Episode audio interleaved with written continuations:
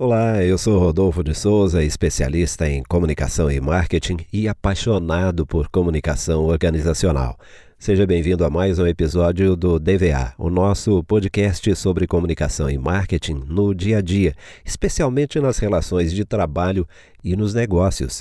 Esse podcast é uma produção da RAF Conteúdos. Levante a cabeça, amigo, a vida não é tão ruim. A gente começou esse episódio com um trecho da música Clareou. A letra foi escrita pelo Xande de Pilares.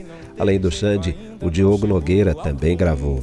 E foi a versão dele, Diogo Nogueira, que você ouviu aí. No trecho escolhido, ele canta que para tudo tem um jeito, e se não teve um jeito, é que ainda não chegou ao fim. Para tudo tem um jeito, se não teve jeito ainda não chegou ao fim. O tema de hoje é o papel da comunicação interna em momentos de mudanças nas empresas. Pode ser mudança de processos, por exemplo, do analógico para o digital pode ser uma aquisição. Quando está acontecendo algo diferente na empresa, os colaboradores ficam agitados. E isso é natural, é preocupação, não é? Mas não pode faltar informação em nenhuma ocasião. Porém, nos cenários instáveis, de insegurança, de incerteza, ela é mais essencial ainda. E eu repito aqui o que eu digo sempre nos meus cursos e treinamentos, nas palestras e nos trabalhos realizados em company. Onde falta informação, surge o boato, cresce a rádio peão. Por isso, vem aumentando aí a importância da comunicação interna. E com a tecnologia cada vez mais acessível, não dá para mentir. A verdade está de plantão logo ali na esquina ou no primeiro clique. Os colaboradores devem entender claramente as mudanças para serem parceiros da companhia. A comunicação precisa seguir os sete Cs que eu cito nos meus cursos: clara, concisa, concreta, correta, coerente, completa e cortês. A Harvard Business Review diz que a comunicação mal feita faz os projetos e processos de mudança fracassarem. E o remédio é investir em processos, ferramentas e boas práticas. Eu conversei com um dos consultores mais respeitados de Minas Gerais, Luiz Francisco Bueno, especialista em recursos humanos, e pedi para o Bueno comentar qual deve ser a atitude da empresa. É ser transparente com seu empregado. Em qualquer processo de aquisição, o empregado sente-se inseguro, levanta uma série de fantasias, de expectativas em relação à aquisição e normalmente tais expectativas e fantasias são sempre do lado negativo. Perguntas do tipo, às vezes nunca ditas, como por exemplo, e vou perder meu emprego, vou ter alteração no meu salário, é, de certa forma a minha promoção não vai sair agora. Ou seja, há uma tendência do ser humano em relação à mudança de sempre imaginar coisas negativas e não coisas positivas. Então a empresa, para não permitir que seu clima organizacional se transforme num ambiente de fofocas, de boatos, etc., tem que usar uma comunicação direta, transparente e com credibilidade em todos os canais possíveis e imagináveis dentro da empresa em relação, com relação ao seu, ao, ao seu empregado informação boa, útil e crédula, pois o empregado vai estar no momento bastante complicado em acreditar na empresa. Luiz Bueno, mas será que basta a empresa tomar a atitude de comunicar? Normalmente as empresas utilizam muito a hierarquia para fazer esse tipo de comunicação. Só que se esquecem de instrumentalizar, ou seja, preparar os seus chefes, gestores, gerentes a como passar a informação para o seu empregado, para o seu liderado. Então, uma preocupação forte das empresas é instrumentalizar os gerentes e gestores para que essa comunicação do frente a frente né, seja feita de maneira eficaz. Um terceiro, terceira estratégia que a empresa pode adotar é criar uma espécie de uma ouvidoria provisória ou seja, uma espécie de um 0800 para que empregados possam tirar dúvidas em relação a processo de aquisição, quais são os futuros, quais são os planos da empresa, quais são as metas, investimentos, etc. De uma maneira geral, essa ouvidoria ela funciona em empresas de maior porte. As empresas de pequeno porte, o tete a tete, o dia a dia do, do gerente, do gestor com o colaborador é muito mais eficaz, como eu, eu, eu já disse. Para finalizar, Bueno, é comum o colaborador pedir para sair com receio dessas mudanças? Sim, é claro. É comum porque na aquisição pode ser que a nova empresa tenha valores que não batam com os valores do empregado e pode ser que o empregado estava esperando a oportunidade para poder iniciar aí o, o sua vida de empreendedor, já tem muito tempo de casa, etc e espera que a empresa que fez a aquisição faça um programa de demissão voluntário. Então ele fica na expectativa não mais de perder o emprego, mas sim de sair do emprego com uma boa vantagem financeira. Normalmente o que ocorre? É, num processo de aquisição, esse chamado PDV, o Plano de Desligamento Voluntário, ele vai ocorrer depois de 3, 4, 5 meses normalmente é, não é comum no primeiro momento a empresa fazer um PDV, a não ser, é claro, que há um acordo junto com o sindicato é, no momento da, da, aquisição, etc. Aí se configura uma outra, um outro cenário, mas de uma maneira, de uma maneira mais normal, vamos chamar assim, o PDV só vai ocorrer depois de 3, 4, 5 meses, até a empresa saber quem é quem e o empregado saber como é a empresa.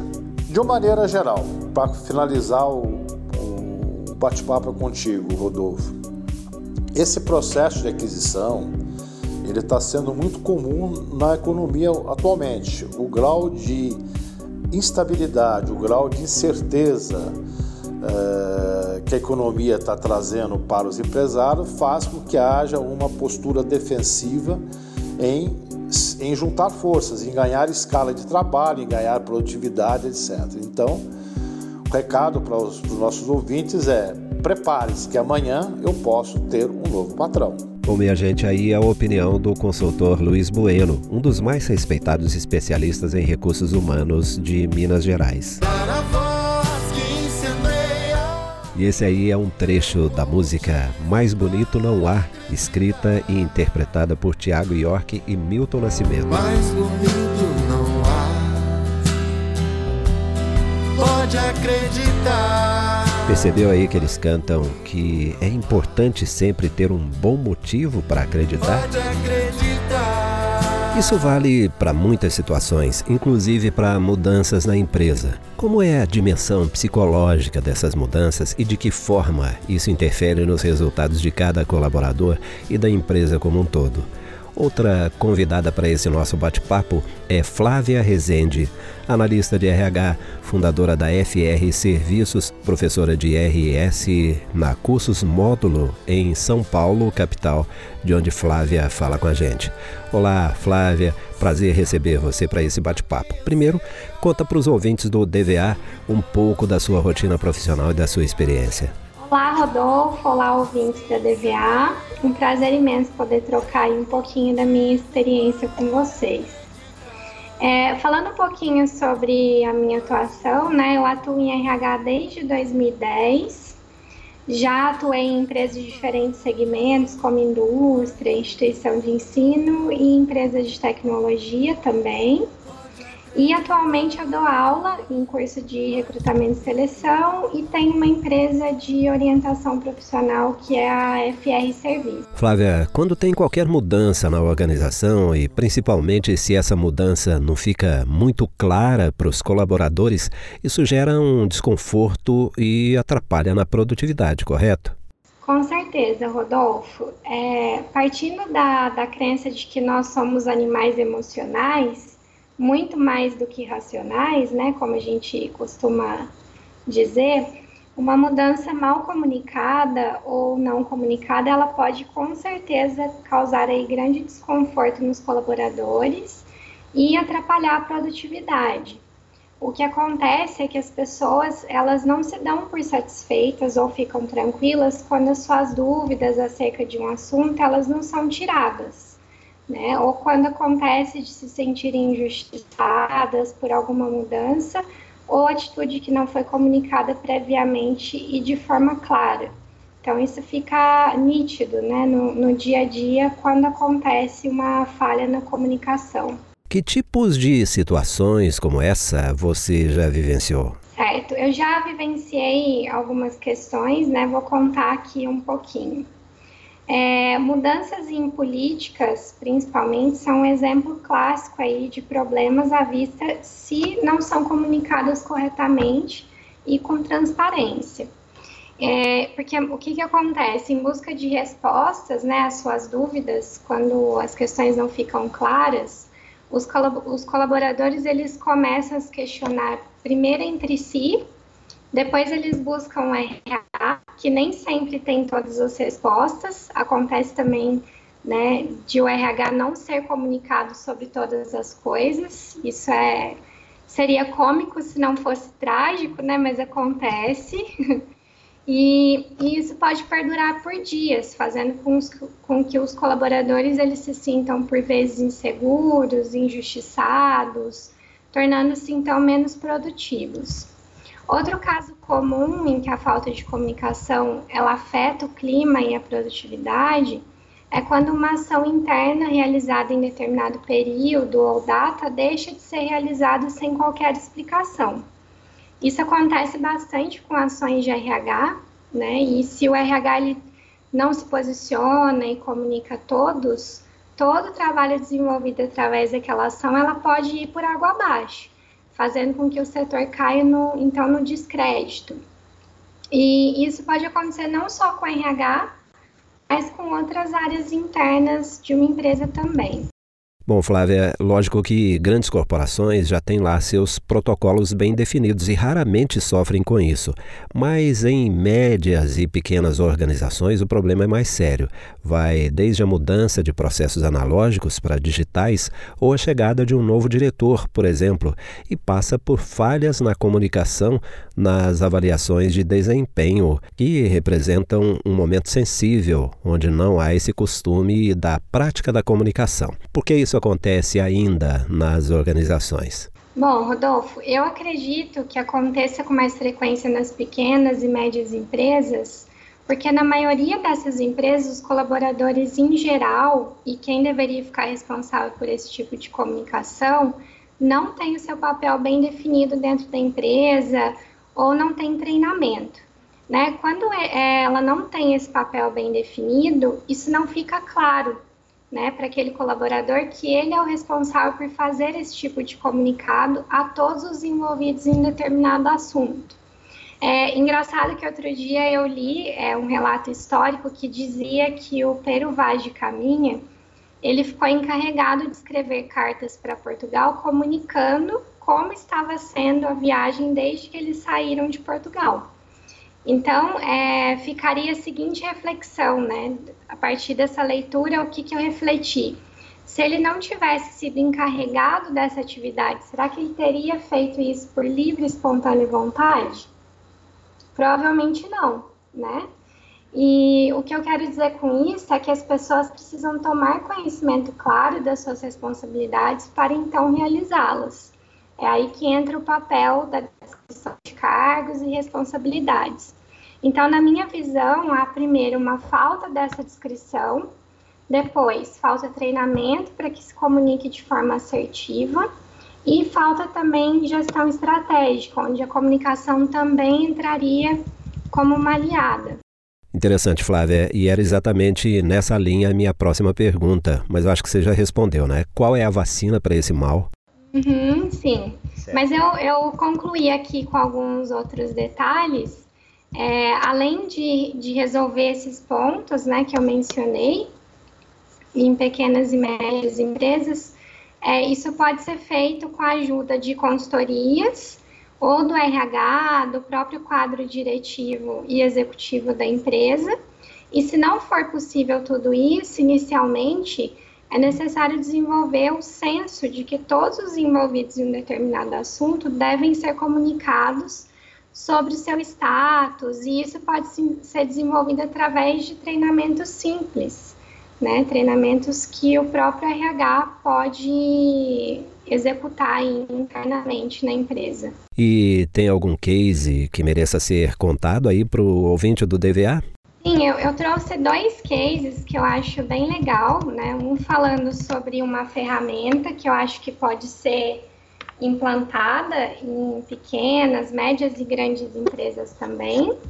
E trouxe uma ação que eu realizava em uma determinada empresa que trouxe bastante resultado positivo.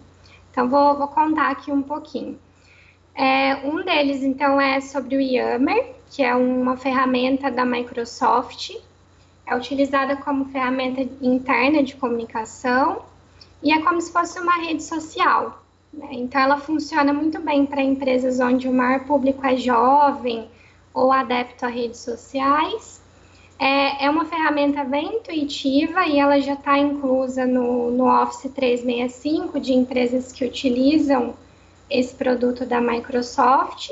Existem outras ferramentas semelhantes também no, no mercado, como o Workplace do próprio Facebook, que tem um layout bem parecido com com Facebook pessoa física que a gente conhece. A Fonicorp também é uma outra ferramenta. E utilizar esse tipo de ferramenta de comunicação facilita bastante o, o processo e a gente consegue, além de atingir todos da empresa, medir por meio de gráficos, da própria ferramenta, o acesso e a interação das pessoas. Então, essa seria uma boa alternativa aí para a comunicação interna e também para equipes que estão atuando no mesmo projeto. É, uma outra ação que eu gostaria de comentar com vocês também, que eu acho interessante, é uma ação que eu realizava em uma das, das empresas pelas quais aí eu, eu passei, e que se tratava de um encontro bimestral com todos da empresa, mas em pequenos grupos, e tinha o intuito então de comunicar as novidades, os cases de sucesso da empresa. E eu aproveitava o encontro para levar também temas para reflexão, que poderia ser comunicação assertiva, né? A gente falando de comunicação, e eu já levei esse tema aí através dessa ação. Trabalho em equipe, qualidade de vida, e nessas ações, além de tratar dores que podiam ser de gestão da empresa, gestão de pessoas, a gente podia também tratar dores que eram dos colaboradores, porque a gente conseguia abrir um canal de proximidade entre os colaboradores e o RH. E, e um fato muito importante para comentar com vocês sobre essas duas ações é que muito pouco recurso financeiro era investido em ambas. Então, o que conta mesmo, na minha opinião, é a vontade do corpo diretivo da empresa em fazer essas ações e dar autonomia ao RH ou ao outro setor que possa ser comunicador né, dessas questões internas. Então, a partir de definido um setor ou alguém que fique responsável por essa comunicação, é legal então definir uma estratégia adequada para que a empresa possa dar início à, à comunicação interna. Bom, Flávia, eu agradeço muito aí pela sua disponibilidade, pela participação. Sei que você tem uma atuação intensa nas redes sociais, no LinkedIn, por exemplo, e eu agradeço muito pela participação. Peço que você deixe aí seus contatos para as pessoas interessadas em ampliar um pouco mais o que você disse aqui. Obrigado e tudo de bom, viu, Flávia? Certo. Eu estou no LinkedIn como Flávia Rezende a minha empresa é a FR Serviços, então acredito que colocando essas palavras-chave no LinkedIn seja fácil de me encontrar. E também deixo o meu e-mail, caso alguém queira entrar em contato, é o contato arroba frservicosrh.com. E eu agradeço bastante também pelo convite, por ter me convidado aí para participar desse bate-papo. Bom, você lembra no começo desse episódio eu falei em investir em processos, ferramentas e boas práticas?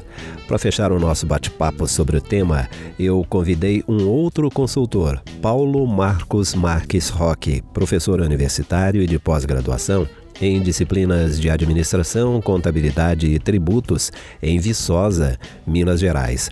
Paulo Marcos é o proprietário da PMR Assessoria, o escritório de contabilidade, consultoria administrativa, de gestão, tributos na área contábil e fiscal em Ubá, Minas Gerais. Professor Paulo Marcos, seja bem-vindo ao nosso podcast. E por que a comunicação interna é importante em cenários de mudanças na empresa e de que forma o BSC ajuda a estruturar de maneira adequada esses processos de comunicação? Inicialmente, Rodolfo, tudo bem? Um forte abraço. Veja só, já começamos com uma ótima pergunta. Sabe, a comunicação interna, ela de fato é importante, como você mesmo cita na pergunta. É interessante citar que o BSC é uma grande ferramenta que viabiliza e determina a maneira específica, direcionada, né, de como proceder os caminhos para o tratamento de algumas situações é, necessárias de mudança. Né? Digo que sempre a, a mudança ela é rotineira. Né? Se a gente está muito acomodado, isso é perigoso. Então não adianta projetar mudanças né, essas mudanças, caso essas não fiquem é, de fato entendidas. Todo mundo tem que entender a necessidade da mudança e que não é apenas um, um, um desejo de gest dos gestores, tá? E tem que entender então o que fará para chegar a esse objetivo, beleza? Que é a comunicação interna, essencial. O BSC ele retrata o passo a passo e os níveis estruturais em que as peças-chave serão envolvidas. Então todo mundo tem que entender o processo e saber o que fazer dentro do processo. Professor, você concorda que a comunicação mal executada ou a ausência dela interfere negativamente nos resultados da empresa, em especial em épocas de mudanças na organização? Então, não tem como discordar dessa afirmação. De fato, se cada um viver o seu mundo ou o seu modo, né, o seu canto isolado, a empresa vai ficar com vários membros ilhados, várias ilhas, mesmo que com boas intenções, né? Posso até falar para você, testemunhar, que eu estou vivendo isso na minha empresa, onde nós acabamos de mudar o endereço, né? Era para uma estrutura, graças a Deus, maior, bem maior do que a gente estava, e eu estou utilizando o BSC para alinhar essa necessidade. Sem ele, eu teria que contar apenas com a versatilidade dos funcionários, que, mesmo dentro, como eu disse, das boas condições, humanamente iriam priorizar algo importante no processo isolado deles, porque a visão inicial era uma visão isolada, mas que às vezes não deveria ser prioridade aquela atividade, né? Porque a, essa visão tem que ser a ótica da empresa, e não do funcionário é, retrato, mesmo que com boas intenções, mas é a visão dele, tem que ser a visão, uma ótica empresarial, num todo, num termo de equipe.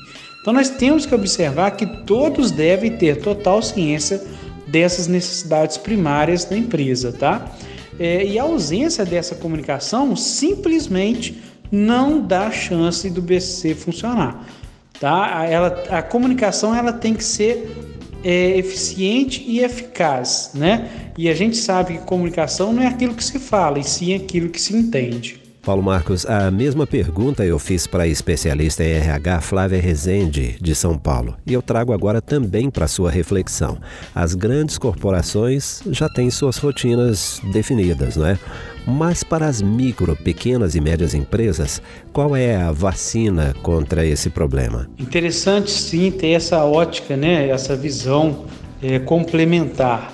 E também mando um abraço aí para nosso especialista é, que, que deu a opinião né, anterior. Veja, a vacina, no caso né, dessas empresas menores, é o acompanhamento. Não adianta apenas determinar informar, formalizar as orientações. São passos necessários. Um não vive sem o outro, mas nada disso adianta se não houver o acompanhamento.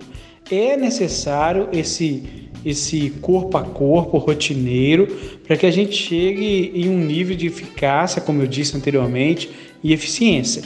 E isso se fará apenas com a boa e objetiva comunicação interna em todos os processos da empresa. E também aliando-se da, da ferramenta é, do BSC, ok? Professor Paulo Marcos, eu agradeço muito pela sua participação, por ter vindo aqui ao DVA compartilhar esses conhecimentos tão importantes. Um grande abraço e até a próxima, viu, professor? Quero levar um abraço a todos que que estão aí nessa lida, como disse lá no início da, da gestão.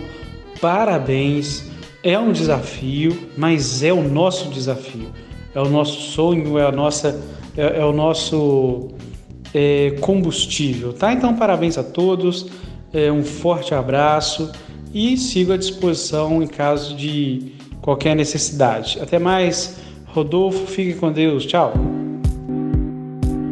Então Convencido da importância de investir em comunicação, especialmente em comunicação interna, para as coisas fluírem melhor na empresa, especialmente em tempos de mudanças,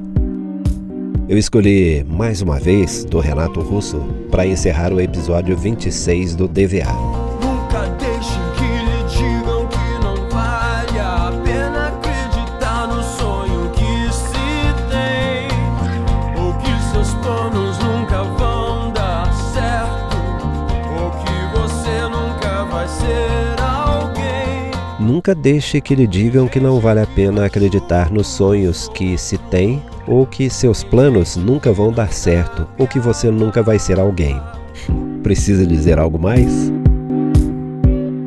Bom, se você quiser levar para sua empresa esses e outros tipos de conteúdos relacionados à comunicação, comigo ou com os nossos amigos convidados, faça contato com a nossa produção em facebook.com/doatitude ou twitter.com/doatitude. Para enviar mensagem de voz para nós, o número do WhatsApp é 359 9809 3300. Vai ser muito bom ouvir o seu retorno.